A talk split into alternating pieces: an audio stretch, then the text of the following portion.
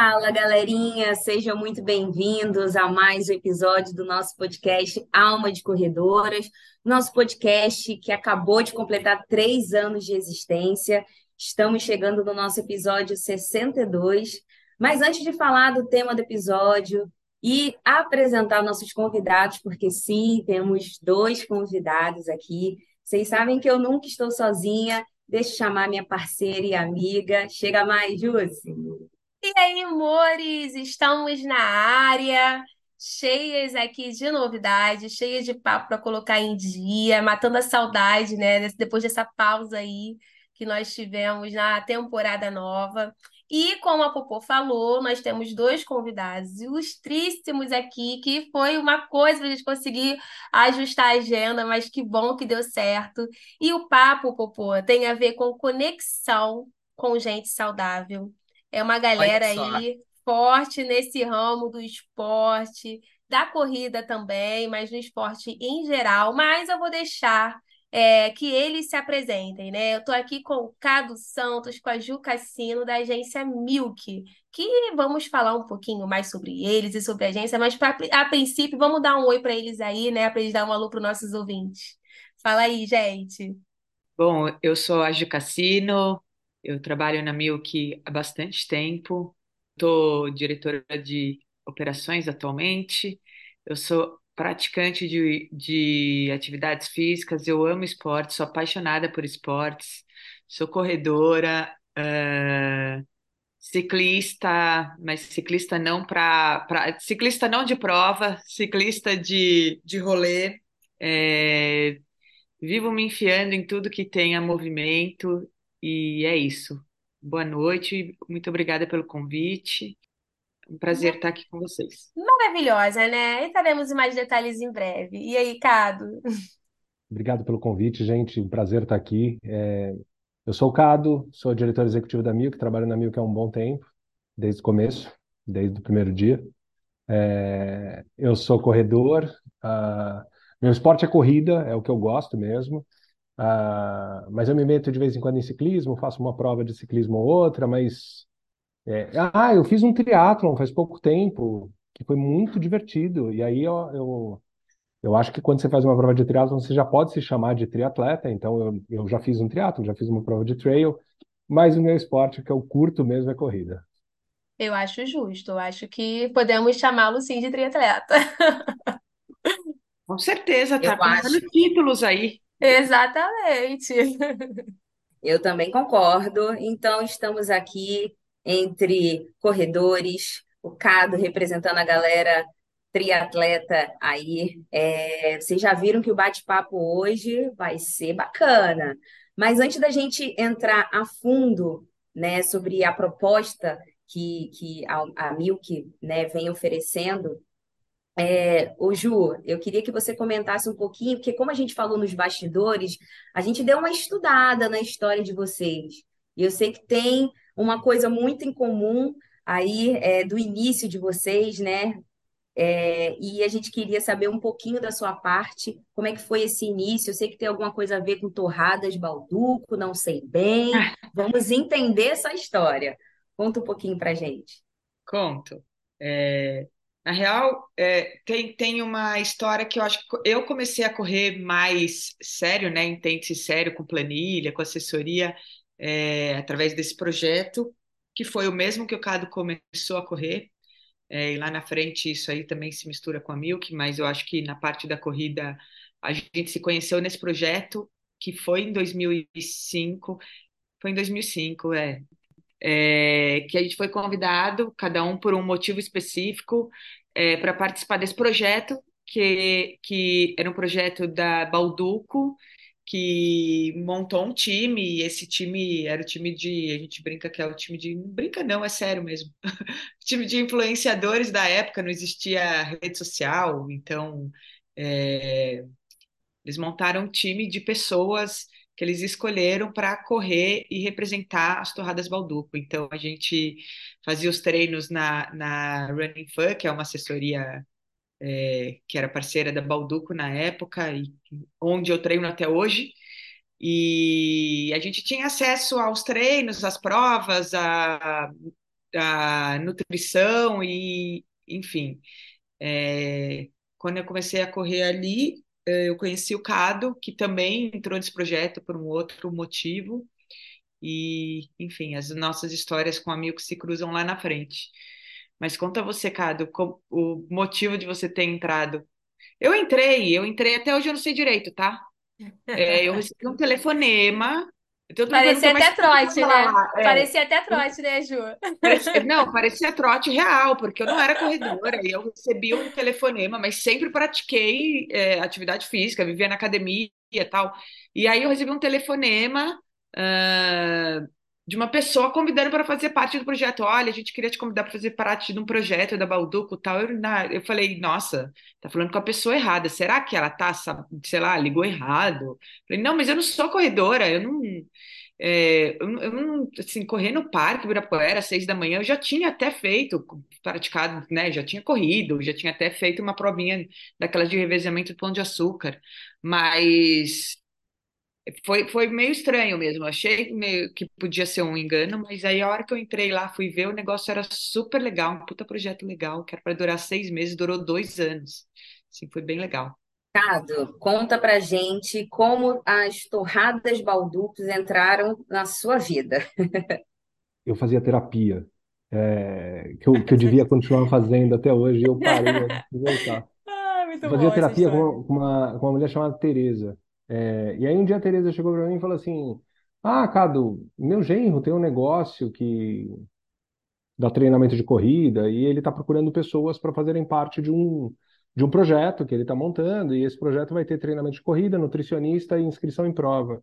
E aí eu falei, mas se você me conhece tão bem, por que que você acha que isso vai fazer bem para mim? Eu não quero isso, isso é muito ruim, eu vou ter que correr, que horror. E aí ela falou: não, vai ser super legal. Inclusive, eu consigo dois, dois ingressos para isso, para você e para Lu. Lu, minha esposa. E aí eu cheguei em casa, contei para Lu, a Lu falou: ah, que legal, vamos. E, eu, e aí eu fui. Né? minha esposa foi, eu fui. E aí a gente é, lá conheceu a Ju, e inclusive outras pessoas que nós somos amigos até hoje, que faziam parte desse time Torrados Balduco. Mas sabe que tem um negócio legal? A hora que a Ju tava. A gente já contou essa história tantas vezes, né? E a Ju fez um comentário agora e eu parei para pensar numa coisa, né? A Ju falou assim: ah, nós éramos os influenciadores da época. E, na verdade, não. Nós não éramos os influenciadores da época, até porque nem existiam os influenciadores da época, né? É, porque era, era um outro bicho tal. Mas é interessante você pensar o modelo de negócio da Balduco quando ela inventou esse treco, que era um time de pessoas correndo com camisetas escrito Torradas Balduco. E aí você parar para pensar assim, o que, que esses caras queriam com isso, né? Porque a gente não ia influenciar ninguém, né? Eu, assim, eu nem acho que eles eram tão malucos a ponto de ter uma expectativa de que eu ia comprar mais torrada balduco ou a minha família ia me ver correndo com uma camiseta torradas balduco. Não, eles, assim, até tinham, viu? Mas eles sabiam que não necessariamente a gente ia comprar mais torradas balduco, mas a lógica daquele negócio, um dia a gente precisa encontrar o Paulo Cardamone, que foi o cara que criou esse projeto, para perguntar para ele qual era o objetivo disso, porque na minha visão é uma coisa assim, se eu enfiar uma galera correndo com camisetas das Torradas Balduco no, dentro de uma assessoria esportiva, é como se eu estivesse fazendo mídia dentro da assessoria esportiva. Ou como se eu estivesse fazendo mídia das Torradas Balduco, tipo mini outdoors, né? Pessoas correndo com a camiseta ali no Parque do Ibirapuera, na USP, né? em São Paulo, uh, em todos os lugares que a gente vai correr. E aí, quando a gente entrava em provas ou fazia alguma coisa, tinha lá o, o time das Torradas Balduco, mas era uma coisa que a marca é, se preocupava na divulgação. O que é muito diferente de hoje, né? Quando a gente vai montar um time ou a gente vai fazer alguma coisa, a gente conta com a audiência dos, dos integrantes do time. E naquela época, não. Você não. Até porque não tinha nem como saber qual era a audiência do. A minha audiência, porque não tinha, não tinha nem Orkut, eu tinha Orkut naquela época? Não, mas daqui não era, não era é, digital. Não tinha. É, não era digital. Eu não sei era... você, mas eu influenciei muita gente, sim, tá? Ó. Ah. Aí, mas é, se você não é influenciou, você não fez a sua parte. Mas eu não é fiz a minha parte, acho que é por isso que eu fui demitido. Sim. Não, completando o que o Cado falou, eu acho que tem uma conexão, sim. Quando você vê um time, era um time, não eram duas pessoas, eram umas 20 pessoas ah, correndo, praticando uma atividade física, é, conectando com saudabilidade e vestindo a camiseta das Torradas Balduco, era essa forma que eles Não, acreditavam na época, né? Eu concordo, Ju, mas o meu ponto aqui é, é que não nesse, ah, quando eles faziam isso, eles não faziam isso pensando na nossa audiência. Eles pensavam na gente como mídia. A gente, eh, na hora que a gente corria, e a gente estava na prova, correndo com a camiseta, e tinha aquela tenda da Balduco, a gente estava impactando as pessoas que olhavam aquilo, e não as pessoas que eu impactava ou que você impactava, até porque não tinha como mensurar, né?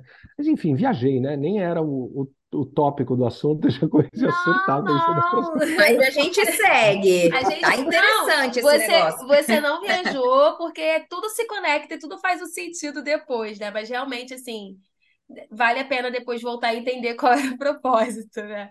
Mas, de certa forma, é isso, a Ju falou, né? Acabou meio que influenciando, de certa forma, ali, a gente não consegue, mas é algo que não consegue mensurar, o que é diferente do que hoje a gente vê é, com os canais, né? Que vocês chamam, né? Os influenciadores, enfim, com os times de hoje em dia. E que nos leva a pular um pouquinho essa parte da história, né? Depois que vocês começaram, a Ju até hoje continuou. Você teve aqueles momentos, né, de manter a rotina, de voltar e de voltar. E eu sei que agora tá firme também aí, né, Cado? Gente, Mas por que que vocês chamaram a gente para conversar? Vocês sabem tudo da nossa vida. A gente porque as pessoas precisam conhecer, as pessoas têm que A ouvir gente de que tem que vocês. entrevistar ela. A gente tem que entrevistar, é verdade. Não, as pessoas têm que Não, conhecer vocês. Sabe o que e acontece? E Fala, a fala, gente, é, a gente é, no ano passado, 2021, é, né, a gente veio com um projeto aqui também no podcast de por trás de uma série, né, por trás das marcas. Então, Sim. onde a gente tentava é, chamar convidados que representavam determinada marca, né, puxando para o nosso nicho, né, a corrida, para conhecer mesmo um pouquinho, porque quando a gente vê, sei lá, uma roupa de corrida, né, um, um tênis de corrida, que a gente compra ali na loja, coloca no pé e sai para correr, a gente não sabe muitas das vezes tudo que movimenta, né, até aquele tênis chegar ali e a gente calçar ou até a gente vestir aquela roupa. Então, assim, a gente acha muito interessante saber também um pouquinho é, do que que acontece ali, né, por trás de várias marcas que a gente convidou, algumas que a gente tem vontade, e de vocês, da Milk, né? Sim. Mas a gente precisou estudar um pouquinho, né? Porque a história de vocês é, é mega interessante, como vocês Sim. se conectaram. E eu até acho, amiga, eu não sei, Jus, mas eu Hum. acho que é muito parecido também com, com é, a nossa conexão aqui do nosso, Sim. do nosso podcast, né? Que foi uma É. conexão que veio com a corrida, sem a gente se Uhum. conhecer, só através aqui do Instagram, e hoje a gente está completando três anos, né? Então, É isso. ver, E aí assim. você vê o poder que tem, né? A rede social, os relacionamentos, o que que o esporte, até onde o esporte pode levar. E trazendo, Cado, para esse papo, a questão da história da Milk, assim, eu acho muito legal que quando você entra lá no site da Milk, por exemplo, você vê lá, né? O nosso propósito é melhorar a vida das pessoas através de um estilo de vida saudável e ter marcas interessadas interessados, interessantes e interessados como aliado nessa transformação, porque a Milk ela tem esse propósito e ela se especializou no público esportivo ao longo dos anos, né? É, teve um início nisso e eu, assim, abro parênteses para falar sobre isso, porque a gente que trabalha também, né, tem a, a- enfim, eu trabalho, tenho a minha profissão, eu não vivo da internet hoje, mas eu tenho alguns trabalhos é, voltados para isso também, e o quanto é diferente você lidar com agências que sabem do que estão fazendo, que sabem do que está falando, e você tratar com uma agência com pessoas que não praticam o esporte e que às vezes pede um negócio assim meio doido, e a gente meio que, como a gente está ali no meio, a gente tenta ajudar e orientar, porque a gente quer fazer um trabalho legal. Então a gente acaba meio que dando, não, se a gente fizer por aqui? E vocês não, vocês têm esse propósito. Se transformou, né, Cado? Cado tá lá no início, ele agora vai falar um pouquinho mais, e que tem a ver com esse start, pelo que a gente soube, com o programa de relacionamento com o Tilenol AP, né? Então, é, a Milk não sempre foi dessa forma, não, não foi sempre dessa forma. Ela se transformou, né, nessa especialista aí do esporte, enfim, da corrida principalmente. Conta pra gente aí um pouquinho como é que foi essa mudança aí, essa virada de chave da, da Milk, que aí tem um ponto também com a Ju e tal. A Milk nasceu como uma agência de comunicação convencional e, e aí eu comecei a correr em 2005, né? Que foi quando eu conheci a Ju também. É, E aí eu tinha um sócio na época, que era um cara chamado Rodrigo Raso, e ele Uh, ele tinha sido meu cliente, o Rodrigo é uma figuraça, um cara engraçadíssimo. É, e, e, ele é um cara muito, muito, muito esportista, né? Muito, muito, muito, muito esportista. E aí ele tinha esse cliente, que era Tilenol, e a gente desenvolveu um programa de relacionamento para médicos ortopedistas, e os médicos ortopedistas, ele identificou que esses caras gostavam de corrida de rua, e aí ele criou um programa de relacionamento que era, basicamente, patrocinar ou apoiar corridas de rua e criar as tendas, né, que a gente chamava de hospitality center, né, as tendas que estão ali na arena da corrida, né, então as tendas uh, com, com ativações. Então a gente inventou na época é, teste de pisada, que era uma coisa que se falava muito, né, é, neutro problema supinado, que hoje não se fala mais, mas que na época se falava muito, então tinha teste de pisada para identificar qual era a pisada, tinha uma microavaliação de nutricionista, né, então com, uh, com aquele negócio de medição de, de índice de gordura, é, de balança, sabe? Que é baropodometria, barapodometria, uma, uma coisa assim. Que é para você saber o, o, o teu IMC, né? Uh, ali no negócio e fazer e também massagem. E, e tudo isso que a gente desenvolveu, a gente pensava assim, eu já corria, né? Já entendia como é que funcionava, a gente pensava, o que, que a gente quer uh, no final de uma prova de corrida? Aí a gente, no final e no começo de uma prova de corrida, nas arenas e tal, e a gente desenvolveu uh, essa estratégia para Tilenol, e essa estratégia foi uma estratégia super vencedora, né? A gente fez esse, a gente atendeu o Tilenol AP durante, putz, acho que uns quatro ou cinco anos. É, isso é uma coisa legal da Milk, né? A gente atende clientes durante muito tempo. De vez em quando a gente, se, a gente duvida um pouco da nossa capacidade e a gente fala assim, não, mas os nossos clientes ficam com a gente muito tempo, a gente não pode ser tão ruim assim, né? A gente deve fazer uma coisa legal, né? Porque senão eles iriam embora antes de durar tudo isso, né? Quatro, cinco anos, seis anos, sete anos, né? A gente tem cliente que está com a gente há oito anos, né? Bem louco isso. Então, relações a longo prazo, né? Legal. É, é, mas sabe que tem uma coisa, enquanto você estava falando, que eu lembrei de uma coisa do passado também, Jussi, você falou é, que às vezes você esbarra em pessoas que, de agências, né, que, que não entendem muito do rolê e querem propor umas coisas que não fazem muito sentido. E eu lembrei de uma coisa que eu contei isso, nossa, faz bastante tempo. No, acho que quando eu fui lá no Três Lados da Corrida, a gente começou a conversar e eu contei essa história. Uma vez uma construtora chamou a gente e aí eles vieram com um papo de fazer o patrocínio, eu acho que era da Maratona de São Paulo, era de alguma prova, falando de provas muito antigas, né? Provas muito antigas que duram até hoje, né? Não são muitas, né? Mas acho que era a Maratona de São Paulo. E aí eles falaram assim, ou Maratona do Pão de Açúcar de revezamento, sei lá, alguma dessas aí. E aí eles queriam fazer, eles queriam construir um apartamento modelo decorado na arena da prova, era na maratona, na maratona. É, eles queriam construir um apartamento modelo decorado na arena da prova, porque eles entendiam, e aí a gente estava lá no briefing, os caras falavam assim, não, a gente fez uma pesquisa e a gente identificou que maratonistas são pessoas bem-sucedidas. Mas daí aí a gente, aí eu falei assim, é, até, assim, se a gente falasse de triatletas, né? Triatletas são. Aí sim, né? Porque os caras com aquelas bicicletas caríssimas e tal, aí você fala, não, de fato é, são pessoas bem sucedidas. Mas o que ele estava querendo dizer era, era relacionado à disciplina de treino, né? Até porque estamos falando de uma coisa, sei lá, uns 12 anos atrás, né? Que não tinham tantos maratonistas como tem hoje, né? Essa, esse número é, cresce bastante exponencialmente de um tempo para cá. Mas uh, ele falou assim: não, porque a disciplina de treino, as pessoas acordam cedo, então eles trazem a disciplina de treino para a disciplina de trabalho, então são pessoas bem-sucedidas, lá, lá, lá, lá. Então, a gente entende que a galera que vai se inscrever na Maratona de São Paulo, acho que era a Maratona de São Paulo, vai se inscrever na Maratona de São Paulo, são pessoas é, de alto poder aquisitivo. Então, a gente vai fazer um, um apartamento modelo decorado Triple Way, é, que, é um, que é um negócio caríssimo, né? Assim, Apartamento, se a gente fizesse um comparativo de hoje, né? Vou chutar aí um apartamento de. Acho que acima de 5 milhões de reais. Completamente fora da realidade, assim. Mas de gente de muita grana. E aí, ele virou e falou assim: não, aí a gente constrói o apartamento modelo decorado na arena. E aí, quando as pessoas terminarem a prova, elas visitam o apartamento modelo decorado, aí vai ter os corretores e eles vão explicar o apartamento. Aí eu olhei para ele e falei assim: mano, você já correu uma maratona, cara? É. Aí ele falou, não, eu falei assim, cara, ninguém vai assistir, ninguém vai querer conversar. Ah, assim, se, se, o corretor chegar para conversar com alguém que acabou de terminar uma maratona e tentar vender um apartamento, se o maratonista tivesse força, ele dava um soco na cara do corretor. Ele não quer conversar com ninguém, o cara tá exausto. A última coisa que ele quer é de apartamento. É a última coisa. O meu treinador ia falar: faltou empenho. Como é que você chega ainda vai conversar sobre apartamento? Exato! Podia ter dado mais. Tinha que ter dado mais, sobrou energia. Mas é muito louco, porque não é a primeira vez que a gente escuta isso, né? E que a gente escutou isso ao longo dos. É, a Milk vai fazer 20 anos. Ao longo dos 20 anos, né, da Milk, a gente escutou isso milhares e milhares de vezes de gente falando isso. E aí a Jússi falou, né? De vez em quando a galera vem conversar e, É. e as pessoas não têm noção. Que é o que a gente. A nossa brincadeira interna é quando a galera fala a maratona de São Silvestre, né? É isso.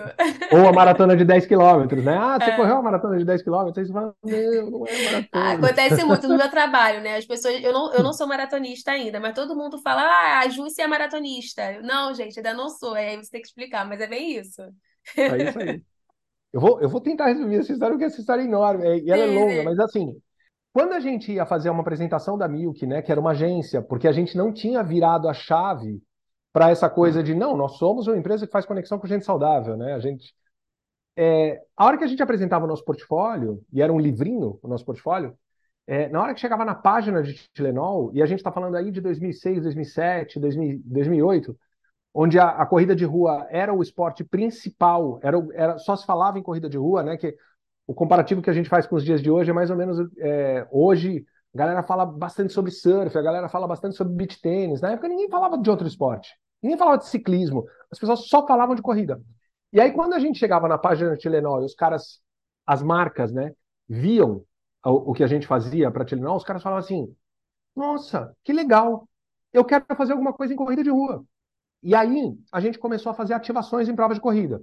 Isso foi evoluindo, evoluindo, evoluindo. Chegou em 2009, a gente tinha, a gente tinha feito mais de 100 ativações no Brasil inteiro. E aí nessa hora a gente falou assim: putz, é running, é corrida. É isso que a Milk vai fazer. É aí que a Milk vai se diferenciar e vai ganhar dinheiro.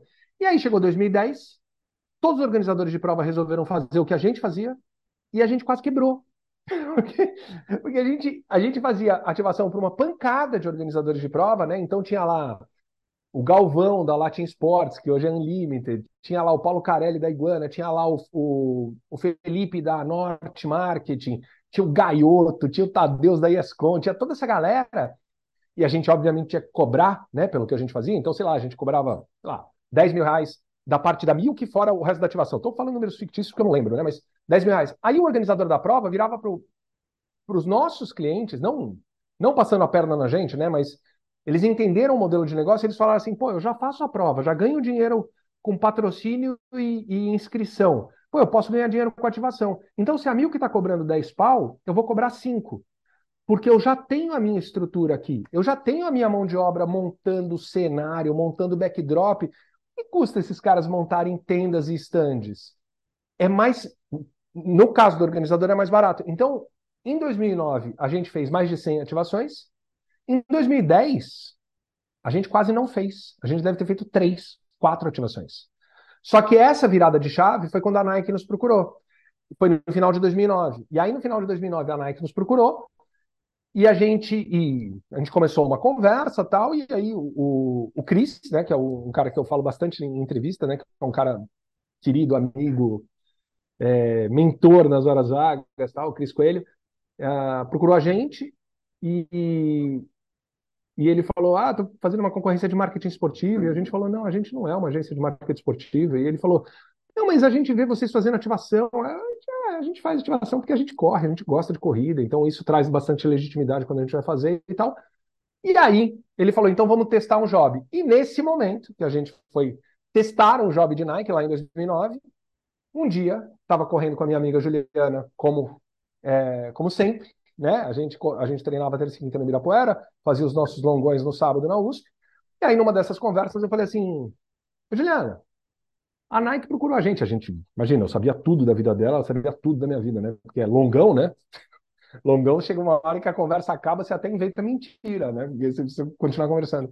É bem e aí isso eu cheguei, aí eu falei assim, ô Ju, a Nike procurou a gente, a gente precisa de uma pessoa para atender essa conta. É... E a Ju é publicitária, eu sempre soube que a Ju era publicitária, ela trabalhava nisso. Aí eu cheguei para a Ju e falei assim, Ju, a gente vai começar a atender a Nike. É... E aí, vou fazer um parênteses de uma, de uma, de uma coisa minha, essa, né? É, eu trabalho com, eu sou formado em publicidade, né? Trabalho em agência há muito tempo e eu sempre que fui atender contas, é, eu sempre procurei entender o, o, comportamento do consumidor que, do consumidor dos meus clientes, né? Durante muito tempo eu atendi mercado financeiro, né? Então atendi banco, seguradora, cartão de crédito, é, muito, muito, muito. Atendi Itaú, Unibanco, Citibank, Bradesco, Banespa, atendi todos esses bancos que não existem mais e tal.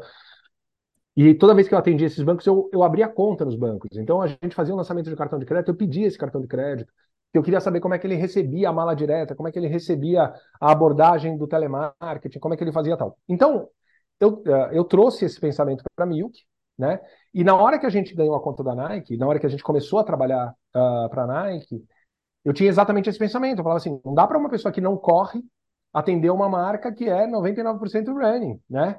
No caso da Nike não é 99, né? Porque tem futebol que é bastante e tal, mas, mas assim, a gente estaria inserido 100% em running. Então, para a, a, a pessoa da Milk que fosse atender essa marca, precisava correr. Não tinha alternativa, porque vocês sabem, vocês são corredoras, é, você não ensina alguém a correr. Ou a pessoa quer, ou ela não quer. Você pode falar o que você quiser para a pessoa. Se ela não quiser, ela não vai.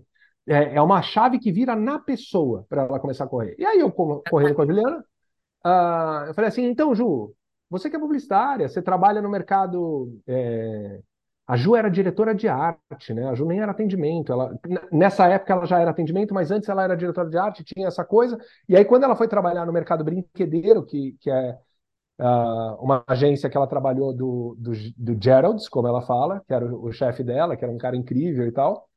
Eu contei para ela a descrição de cargo, né? Qual é a descrição de cargo? É uma pessoa que vai ser o gestor da conta da Nike e essa pessoa precisa correr. Eu falei assim, Ju, você conhece alguém de atendimento? É, é, que corra e que. Porque eu estou precisando contratar alguém. Aí ela olhou para mim e falou assim: Eu? Aí eu falei: É? Aí ela falou: É. Aí eu falei: Putz, é, né? Mas. Eu falei: Putz, Ju, mas eu não sei te entrevistar. A gente é muito amigo. Não vai dar certo, né? Eu te entrevistar. É, a, a gente precisa de um pouco de isenção para essa contratação, né? E aí eu falei: como quem, tá, quem vai pilotar essa conta, até por, até por paixão, é o Rodrigo, né? O Rodrigo era completamente psicopata com a conta da Nike. Uh, eu falei assim: você vai lá na Mil, que eu vou marcar um papo uh, seu com o Rodrigo. Eu já conhecia o Rodrigo, mas não com profundidade, né? Conhecia uh, por minha causa tal, conhecia o Rodrigo. E aí ela foi trocar uma ideia com o Rodrigo, o Rodrigo virou e falou assim: Meu, acho que vai funcionar, vamos nessa tal. E aí a gente chamou a Ju para trabalhar com a gente em começo de 2010, mais ou menos. E aí, Juliana, de gestora da Nike, uh, chegou uma hora que ela começou a ser gestora de outras contas, daí chegou um momento que ela estava é, meio que coordenando as pontas, e aí a que acabou cada vez mais enfiada nesse rolê de marcas que queriam vender os seus produtos ou serviços para praticantes de atividade física. E aí a gente entendeu que não era só corrida, é, que era a prática de atividade física, mas o mercado de running ele é muito grande, ele é muito grande, ele é muito concentrado e você consegue falar com muita gente ao mesmo tempo. Diferente de training, que provavelmente você tem mais praticantes, mas você não, você não consegue falar de forma concentrada, você fala de forma pulverizada.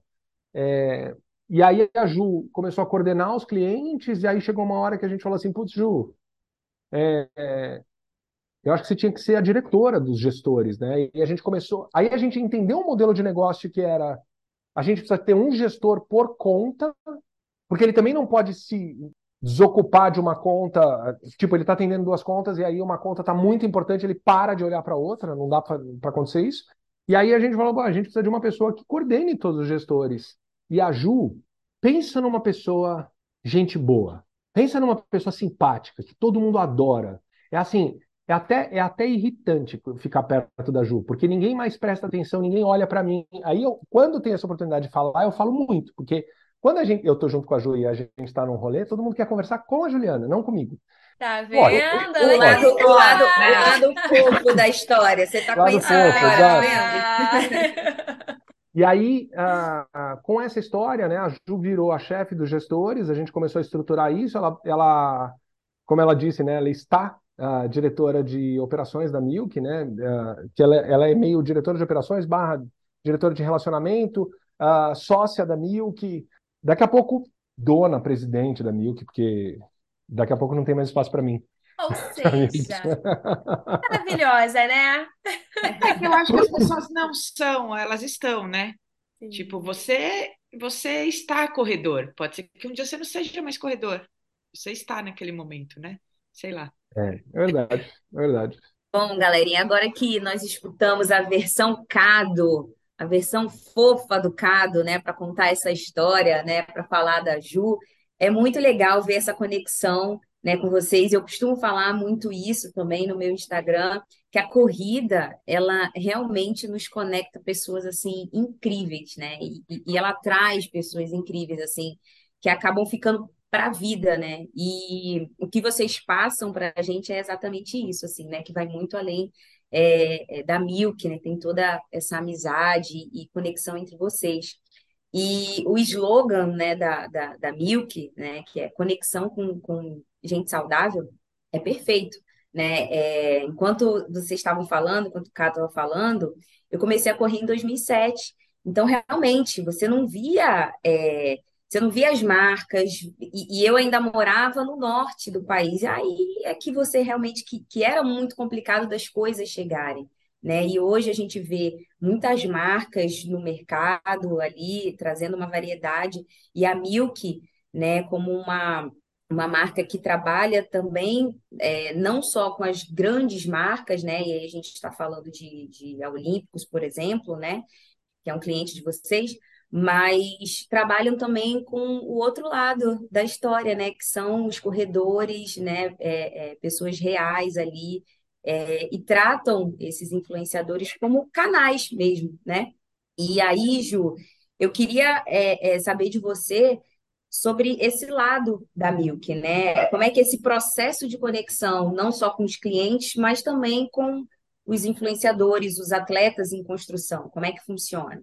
Bom, primeiro você falou alguma coisa aí sobre é, ser de verdade, e, e, o que a gente preza muito é isso, né? Ser de verdade, legitimidade. Então, quando a gente pesquisa, quando a gente se conecta com os canais, eles precisam ser de verdade. Assim, tem que ser corredor, assim, precisa ser, ser legítimo, porque senão a gente não consegue construir o que a gente quer construir, né? As histórias que a gente, que a gente quer contar e da maneira que a gente quer construir.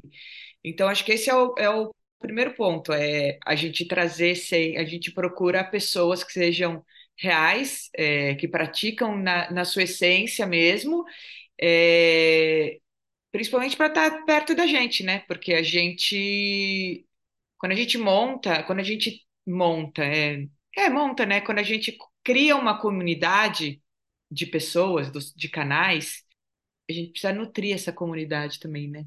É, de, de informação, de insumos, de, de produto, de experiência, de tudo, para que isso se torne sempre uma coisa legal e verdadeira. Então, acho que é meio isso. E tem algum desafio, assim, Ju, pensando, né? Porque são perfis diferentes, são marcas diferentes, são propostas diferentes, né? Tem, quais são, assim, os desafios para justamente lidar, né, com, com o público, para fazer essa conexão, né, da marca, porque com, com os canais? São vários desafios. Primeiro, uh, os canais, eles precisam ter é, ter o perfil que a gente quer passar do, da marca, do cliente, né? Tem que estar conectado, não adianta, tem que ter o, o cada marca tem um perfil e cada produto tem um perfil. É, não adianta a gente se conectar com quem não está passando a mensagem que a gente quer que passe. É, então, esse o, o, desafio primeiro é esse, né? Entender qual é o perfil da, dos canais que a gente quer trabalhar. É, existem e quando a gente entra para esse mundo da pesquisa, de se aproximar, de se conectar com os canais, existem outros desafios, né? Que são os desafios da, das pesquisas, quem são, de entender quem é, quem é o canal, pesquisar como é que ele se comporta, como é que ele como é que entender passado dele, se ele se ele sempre foi uma pessoa legal, se já teve algum ruído no passado, como é que porque os canais também são pessoas, né? Vamos, a gente precisa entender isso. É, então a gente pesquisa sobre eles e aí, enfim, aí tem o desafio de montar um time diverso, quem são, como, quando, né? Quando olha no, no todo, tem que a gente sempre olha como time.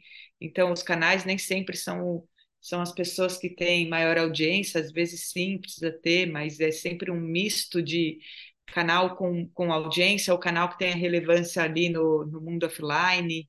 É, são muitos desafios.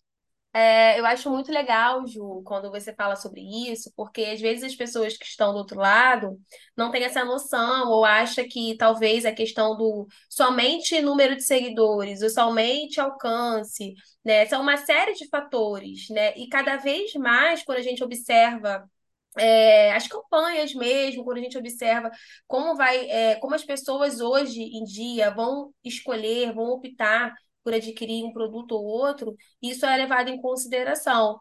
Né? Então, às vezes as pessoas acham, podem achar, né, quem está nos ouvindo, que é, ah, só o número de seguidor, ou é só porque é pessoa famosa, né? Ou só porque, sei lá, já fez alguma outra coisa antes. E não, é, depende muito da forma como você lida, como você pratica o esporte, como você se comunica com a comunidade né? E até usando, por exemplo, eu como exemplo, assim, eu fui uma pessoa que eu tenho 5 mil seguidores ali no Instagram, né? Eu sou uma não influenciadora, micro, né?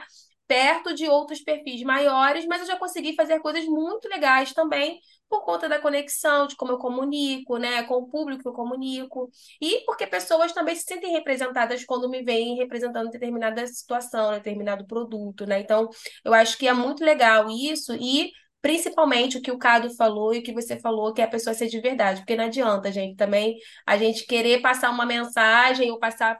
Porque uma hora as pessoas acabam sacando, né? Não tem como você manter ali um, um personagem por muito tempo, né? E tem vários casos aí que a gente sabe na internet, né? Que rola. E uma hora a máscara cai. Então, eu acho que esse também é o diferencial de quando vocês têm essa, esse propósito de ser especialistas, de pesquisar e de saber realmente, né, de dar importância, porque no final das contas você está influenciando, você está comunicando sobre algo, né? Então, eu acho que é bem legal essa abordagem para as pessoas saberem que não é só uma coisa, né? É uma série de fatores aí que precisam ser levados em consideração, né? E assim, é, são nós somos corredoras reais, né? Então, assim, eu as marcas é muito legal que elas estão olhando por, por esse lado. Não que talvez eu não me conecte, não me conecte com uma, uma outra pessoa que está aparecendo ali e tal, mas com certeza a Jusce ali, que eu sei que muitas das coisas que eu faço, isso aqui, assim, para conseguir treinar, ela também está passando por aquilo, ou até outros problemas. Então, assim, com certeza a minha conexão com ela, né, de estar tá ali falando um pouco tal, ela vai ser maior. Então, é, é muito bacana quando você vê que as marcas estão procurando um pouco mais isso, gente de verdade, gente que está ali para, como a, Ju falou, para nutrir realmente toda essa comunidade da, da é, Run, né? E... Mas eu acho que esse que é um ponto-chave, viu, é, Popó? Porque é, quando as pessoas procuram a gente, né, é, elas, elas procuram a gente para saber o que está acontecendo. E, e, olha que específico isso, né? Eu não quero saber. É... Semana passada eu fui chamado para uma reunião por, por uma marca uh, que não é nosso cliente, é, para conversar com o pessoal, um, o pessoal de fora que estava aqui no Brasil, uh, que são os caras da marca uh, na, na sede.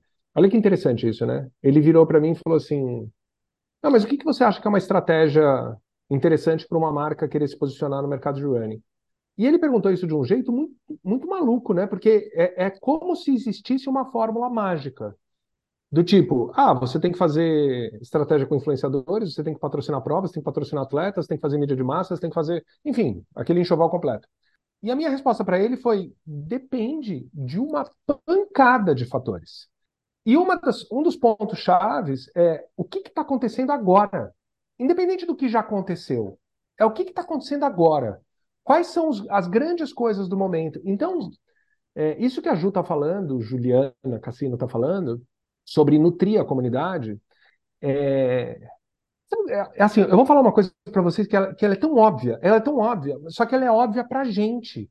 Né? Então, quando, por exemplo, eu entro aqui no perfil da, da Popó, eu tenho aqui, energia em movimento, maratonas pelo mundo, 21K em 1h44, 42 em 3 horas e 37, com, uh, deve ser maratona de Buenos Aires, Chicago por causa da camiseta, é, deve ser, isso aqui deve ser Chile, talvez? Maratona de Santiago, é isso? Maratona de Santiago, Berlim, ah, e duas no Brasil, que talvez seja Porto Alegre A e Rio? próxima, vai, Cado. Não foi do Rio? Rio, Cado. Não Não foi do Rio? nisso? Eu Não tô Rio. devendo a Ela tá maratona do devendo Rio. isso aí. Pois é. Bom, mas e, aí eu entro no perfil da, da, da Jusce, embaixadora da Escada Maratona Oficial do Rio, ah, host. Ah, no da, no da Popó ainda tem o, o- um cupom da Alten. é, e aqui tem. ah, é, enfim, você tem o que está acontecendo aqui na tua vida, né? E quando você olha na tua timeline, você vê um monte de coisa. É, quando a gente vai se aprofundar no que está rolando e a gente começa a conviver com a galera que fala a mesma língua, a mesma língua que a gente, todo mundo sabe tudo o que está acontecendo, né? E é meio óbvio isso, né? Então a gente sabe que o Sérgio Rocha se juntou com o Marcel para fazer um, um evento da São Silvestre, porque todo mundo viu isso. Todo mundo dentro da nossa microbolha. E aí, quando a gente pensa em estratégias, hoje eu estava conversando com a Ju, no, tava no carro, né, numa das estradas que eu estava hoje, estava no carro conversando com a Ju e a gente falou assim, putz, tem, ah, ah, tem a São Silvestre, putz, mas tem a história do, do atleta X que não sei o que do São Silvestre. E a gente começa a falar porque é o assunto que a gente ama, que a gente curte.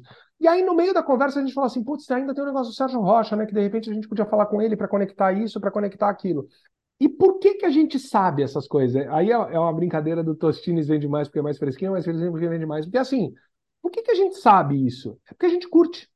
Então, é, a gente se chama pelo WhatsApp para contar novidades do mundo da corrida que talvez o outro não tenha visto, né? Tipo, quando a Nike saiu do Brasil e a operação entrou dentro ah, ah, da SBF, da Centauro, a gente manda uma mensagem um para o outro para contar porque é o assunto do nosso interesse.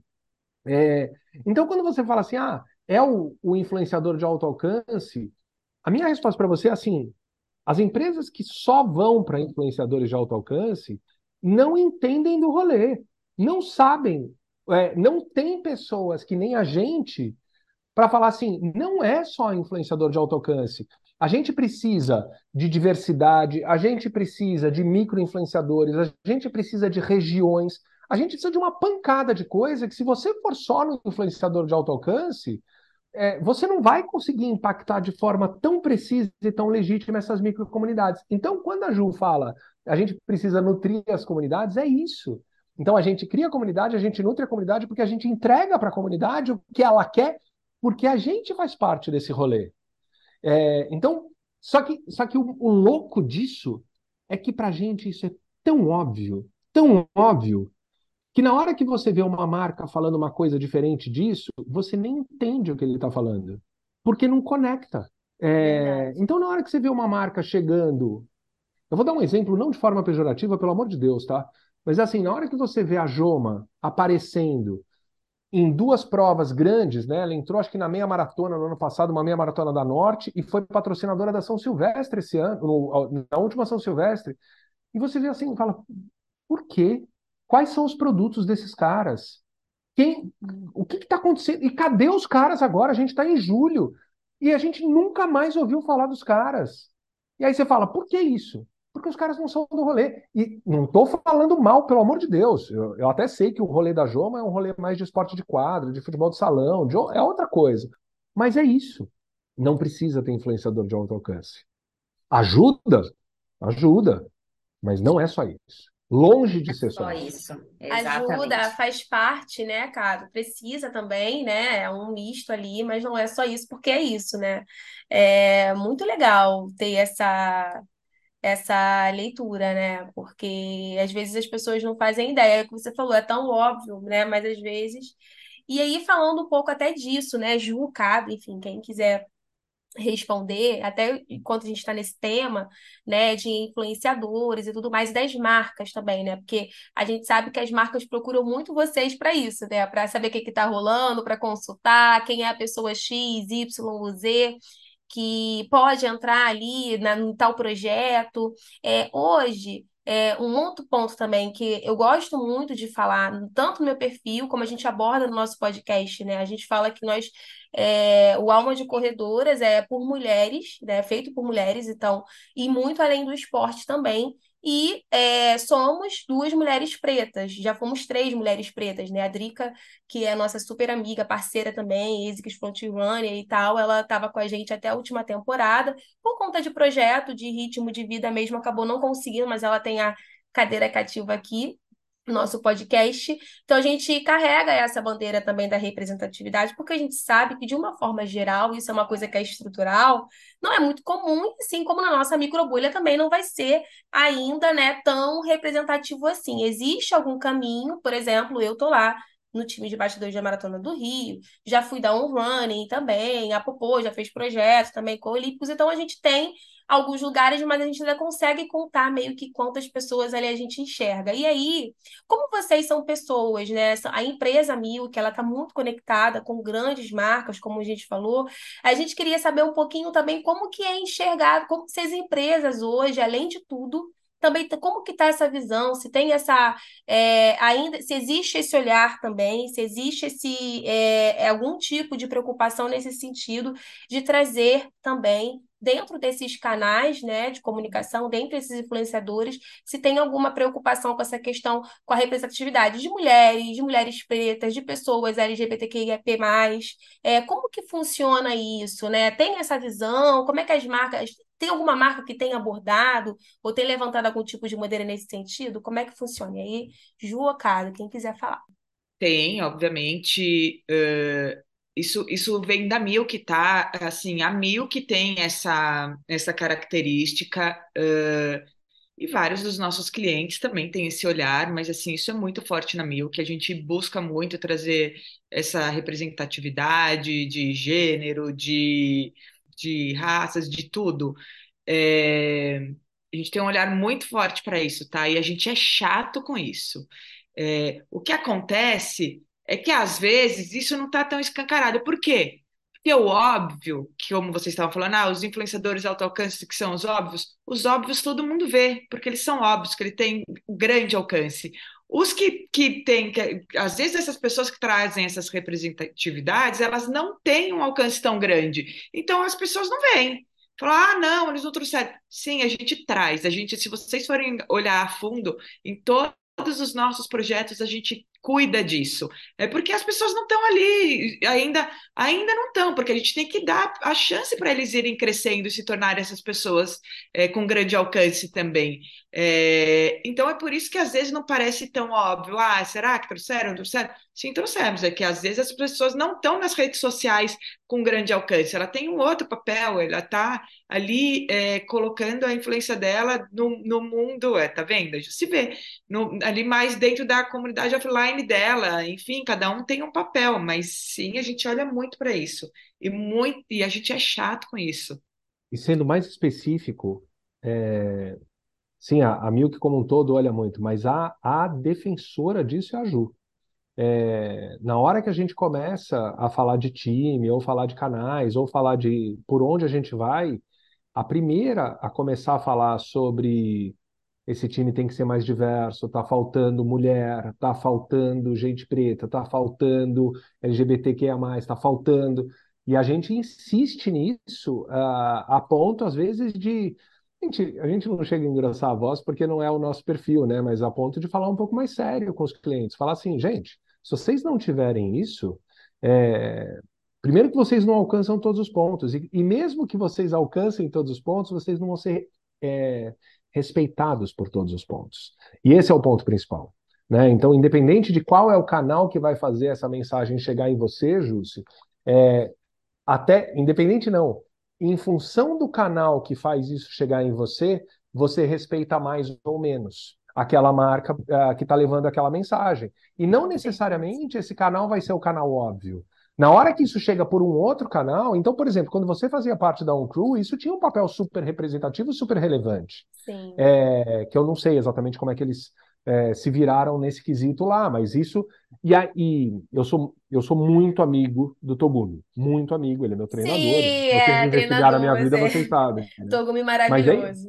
Aí, é. Então, em função até do meu relacionamento com o Togumi, eu, eu presto bastante atenção nas coisas da ON.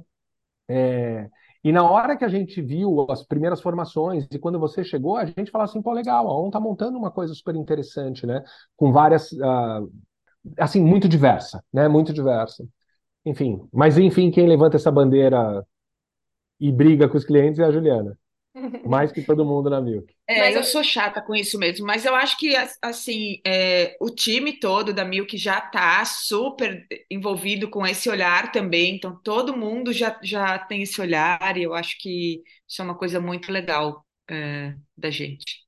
Sim, e, eu fiz essa provocação porque dá para perceber, assim, alguns projetos de vocês, a gente sabe as marcas, né, que trabalham então, eu gosto muito de falar um grande exemplo aí, né? A gente teve aí a maratona de Porto Alegre, teve a Olímpicos, né? E tem, um, tem a Cienara, por exemplo, que é uma grande amiga minha, nossa, né? Em comum, ela. já esteve aqui no citar ela. podcast, era embaixadora, né? Tem o Darley, que é daqui do Rio de Janeiro, que veio da favela e tudo mais, né? Então, assim, eu acho que quem tem um olhar apurado enxerga e valoriza. E eu já recebi, por exemplo, recebo muito, né, é, feedback de algumas marcas que eu tenho parceria, que as pessoas vão lá e seguem, e compram e consomem porque vê uma mulher preta lá representando também. E que ainda é difícil, né? E é um caminho. E que bom que tem agências, né, como vocês, que estão construindo esse caminho, que estão trazendo esse olhar. Porque se a marca não traz, vocês estão fazendo essa educação, digamos assim, está fazendo esse letramento, que eu acho que é importante também é, olhar, e porque também nós somos, também consumimos, né? Assim, é, e é isso, é o respeito com o público muito legal. E eu ia falar sobre isso também, Cato, porque eu vi que você, Togumi vai ser treinador, Togumi é maravilhoso. Saudade dele, tem tempo que eu não vejo Togumi.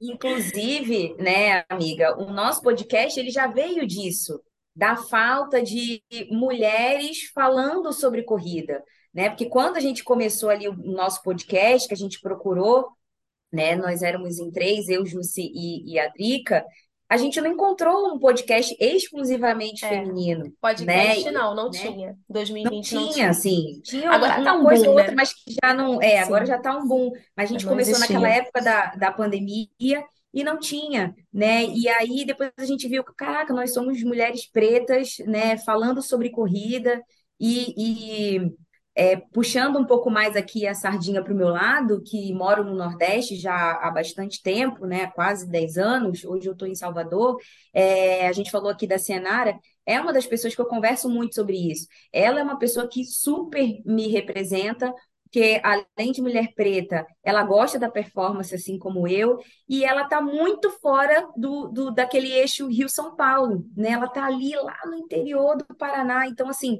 quando uma marca enxerga assim, cara, ela está me enxergando também, né?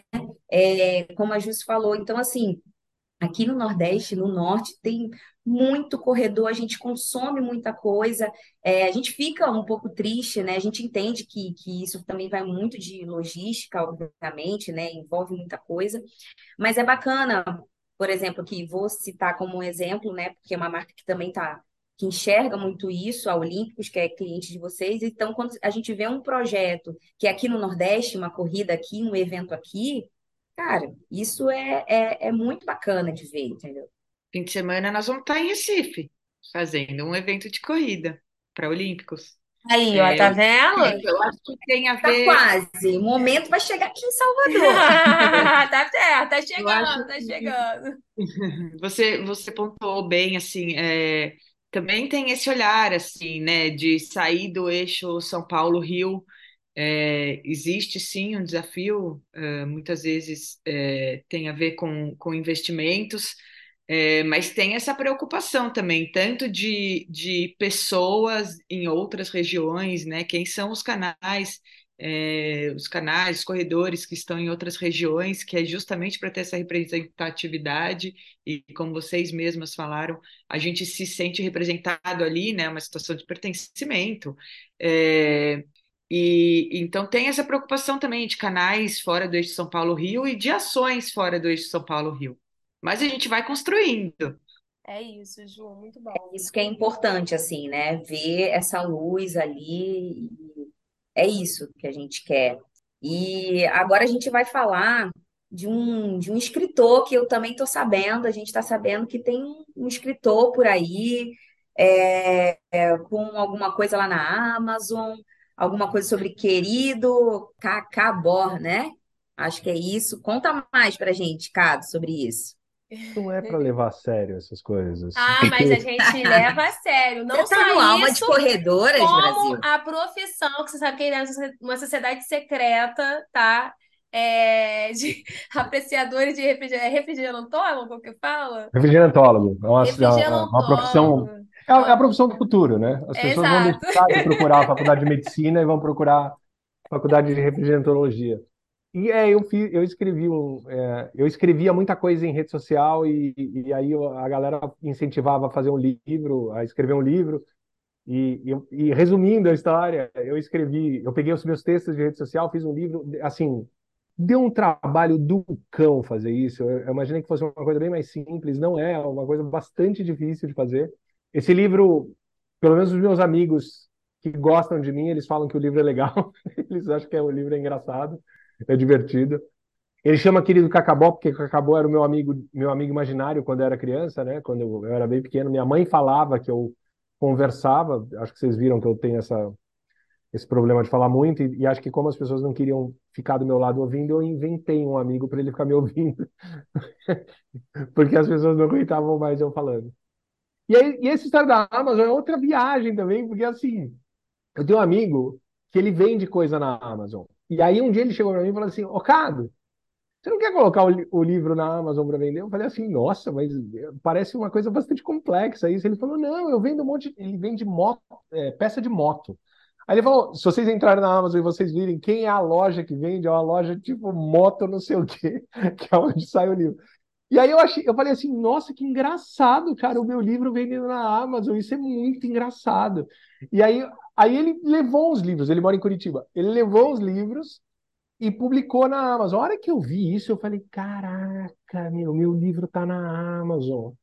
Eu não sei se vocês viram, que aí tem uma crítica ah, na, do meu livro na Amazon, que fui eu que escrevi.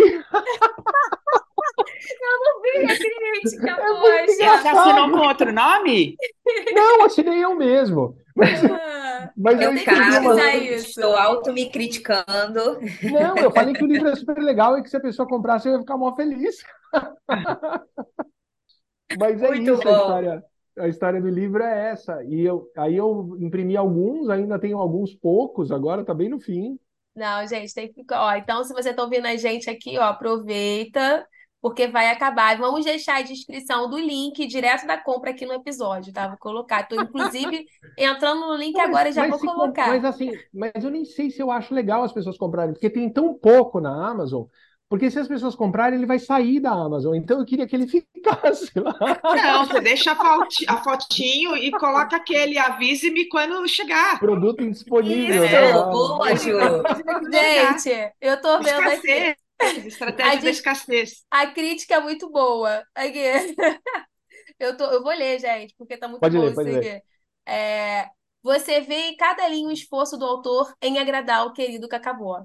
Meus pais leram e amaram também. Se você está lendo essa avaliação e está pensando que ela pode ter sido escrita com algum viés de interesse pessoal, você está certo. Pode Arrasou. comprar, você vai se divertir e me divertir também. Gente, muito bom. Muito bom. Muito bom. É, enfim, tem essa profissão também do refrigerantólogo aí. Não, isso é outro surto, porque eu, eu como, como eu gosto de refrigerante esquisito, eu gosto de, eu gosto de bebida doce, eu tenho um paladar super infantil para bebidas especificamente. Ah, E eu gosto de tubaína, eu gosto de uns refrigerantes bem esquisitão, assim. É, e aí, meus amigos, de novo, né? Eu sou essa Hum. pessoa que fala pra caramba, falo sobre tudo, conto um monte de história, escrevia um monte de história. E eu comecei a escrever as histórias sobre refrigerante no, no Facebook. E aí a gente começou, com- aí, a gente, né? Eu, eu comecei com esse surto de uma sociedade secreta que chama SSSS. Porque o SSSS faz um som de gás do refrigerante. Então, essa era a minha viagem, né? É, a hora que você abre o refrigerante, vai. Não, era isso, é por isso. E aí, meus amigos começaram a comprar. é, quando eles acham refrigerante esquisito, eles compram e me dão de presente. Meus amigos muito queridos, né? A Ju já me deu. Refri Jesus, Popó, ele se De- vendeu para o sistema. O- o-? Ele, ele, ele se vendeu para o sistema. O re- A, a Guaraná Jesus hoje é da Coca-Cola. Não dá mais para confiar. Sério, eu não Não dá mais para sabia. confiar. Gente, eu bebi Guaraná Jesus lá em Belém do Pará, quando eu fui uma É, vez a eu conheci trabalho. quando A eu morei no. Maranhão. É, É, Então, mas, conheci mas quando continua lá. Continua. é, eu acho que a, a Coca-Cola comprou a fábrica, mas a fábrica continua lá. Mas é uma delícia. A Guaraná Jesus é uma delícia. É, Esquisito pra caramba. O é refrigerante rosa, rosa, né? É fosforescente, rosa. rosa. né? É, É mas bonito, aqui, né? é, aqui no Rio tem a Feira dos Nordestinos e tem Feira de Tradições Nordestinas e tem lá também o Jesus. Já vi É vendendo muito lá bom. também. E aí, Ju, agora falando de você, né? A Ju já falou aí que pedala, né, Ju? A Ju é do esporte, continua fiel lá na assessoria. A Ju tá sempre preparada para uma meia maratona, né, Ju? E aí conta pra gente aí, dentro de tudo isso que o Caso já falou sobre você, né, de todas as suas atribuições na Milk, como que você concilia, né, a sua rotina, enfim, dos seus treinos com o trabalho, né? E aproveita e já fala um pouquinho também das suas reuniões com o Cado, que hoje eu descobri que você falou aí, né, Cado, que rolou pelo carro na estrada, né? Mas também tem o, a, a reunião ali oficial dos treinos do final de semana na USP, tem o cafezinho da Milk, que é uma coisa também que eu acho muito legal. É, para quem não sabe, quem ainda não sabe, né? Inclusive tem como você se candidatar lá entrando no site da Milk, né? Que é o site da Milk mesmo, .com.br. Para você trabalhar na Milk, você tem que praticar esporte, é a premissa, né? Então, assim, as pessoas respiram de fato. Mas conta, Ju, como é que funciona aí para você conciliar isso tudo? Tem alguma expectativa aí de alguma prova-alvo nesse meio tempo aí? Como é que tá? Então, é, primeiro acho que é importante colocar aqui que eu sou uma corredora mais de boa, tá? É, eu, eu, diferente da Popó, assim, eu não sou aquela pessoa super performance. Eu não, eu não gosto de fazer esse tipo de força e de. Eu, eu, assim, tem gente que sente prazer com isso. Não é o meu caso. Eu gosto de correr, de curtir a corrida. É, então, acho que quando a gente está com um foco mais, muito mais específico em performance, é, talvez tenha, seja um pouquinho mais complexo de encaixar na rotina, né? Não, assim, para mim, é, a corrida, a academia, é, o que quer que eu faça de esporte, porque obviamente é, eu não corro todos os dias, é, eu faço de manhã, encaixo de manhã, porque isso faz com que o meu dia fique melhor. É, e assim, é, é nítido isso, né? Eu corro desde 2005. É, e quando eu não faço, ou vou, o dia que eu não vou no, que eu não vou fazer meu treino de corrida, ou que eu não vou na academia, meu dia não é melhor, é bem pior. Assim, faz muita diferença, faz diferença em tudo, faz diferença no humor, faz diferença no, é, faz diferença no raciocínio. Eu acho que a gente fica mais lento. eh, Então, assim, eu procuro sempre fazer os meus treinos durante a semana de manhã. É, eu sou da galera do madrugadão, mas não madrugadão 5 da manhã, tá? Eu já fui mais do madrugadão de começar treino 6 da manhã. Hoje eu não sou. Até porque eu acho que a nossa rotina mudou um pouquinho, porque agora a gente trabalha muito mais de casa, antes tinha muito mais deslocamento, então tinha que fazer as coisas mais cedo para encaixar tudo no dia. Hoje eu consigo fazer com um pouquinho mais de tranquilidade meus treinos de manhã, porque as minhas reuniões normalmente elas acontecem aqui, ó, da mesma forma que a gente está fazendo hoje, atrás dessa tela. É, mas, enfim, é isso, é assim que eu encaixo a minha rotina.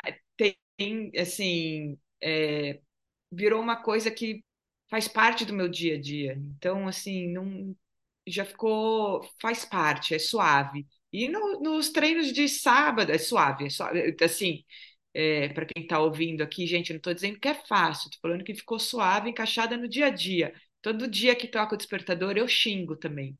Eu não quero. Várias vezes eu falo, nossa, tomara que esteja chovendo, porque eu não corro na esteira. Se estiver chovendo, eu não vou correr hoje. Assim, tem dias que eu passo por isso. É, não é fácil, mas depois que eu vou, eu volto muito melhor. Então, tá encaixado. Os treinos de sábado na USP, que, que, é quando a gente coloca a pauta em dia, porque são os treinos longos e a gente normalmente faz junto. E aí vira, vira troca de ideias, a gente fala mentira, a gente sempre brinca, chega uma hora que não tem mais assunto, vamos falar qualquer coisa. Começa a cara mentir. mentiras, eu também devo, assim. Mas a gente coloca vários assuntos de, de trabalho em dia mesmo e cria histórias. Porque eu acho que quando a gente está correndo ali, a- as, as ideias vêm, né? E a gente ali na USP, vendo tudo acontecer, então, e a gente trabalha com isso, então, às vezes as ideias são criadas, as, as ideias surgem ali também. Ai, gente, maravilhosos, né? Vocês são maravilhosos, só que assim, estamos chegando ao final. Uma pena, mas é... para quem não sabe, nós estamos gravando, gente, numa terça-noite, são oito e vinte e sete da noite. Eles já passaram por um dia de trabalho, o Cado veio na estrada correndo para conseguir gravar. É uma pena, mas estamos nos encaminhando aí para o final desse episódio.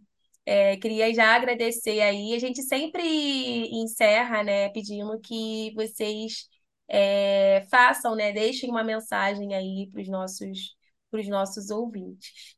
E aí, é, fiquem à vontade para falar, Ju, Cado, os dois.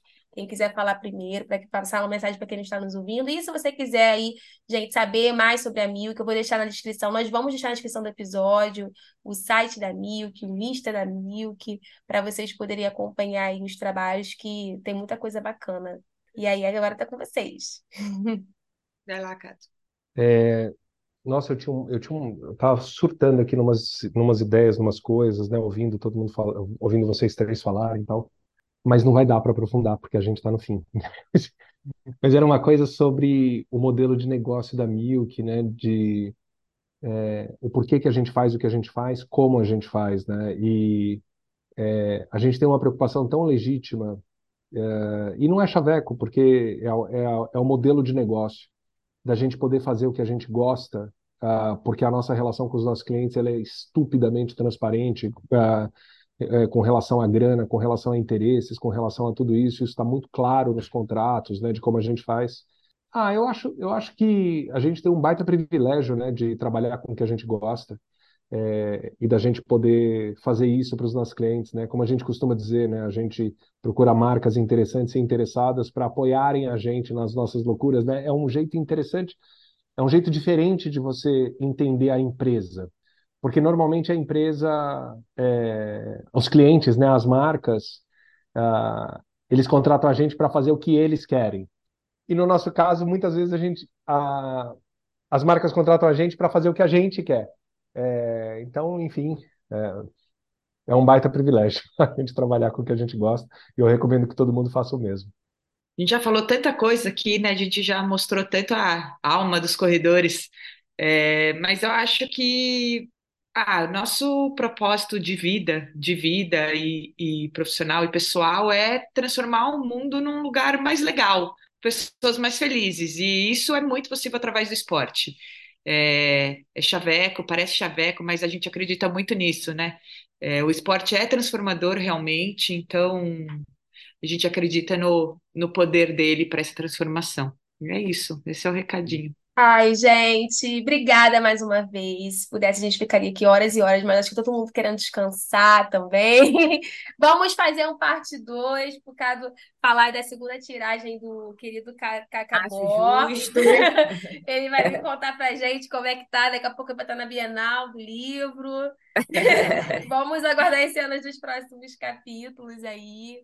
É, mais uma vez, queria agradecer a vocês, enfim, a disponibilidade, a presença. Foi um bate-papo muito gostoso que passou muito rápido. E aguardamos vocês aí agora, gente, no próximo episódio. E um beijo para todo mundo. Tchau, tchau. Tchau, tchau, galerinha.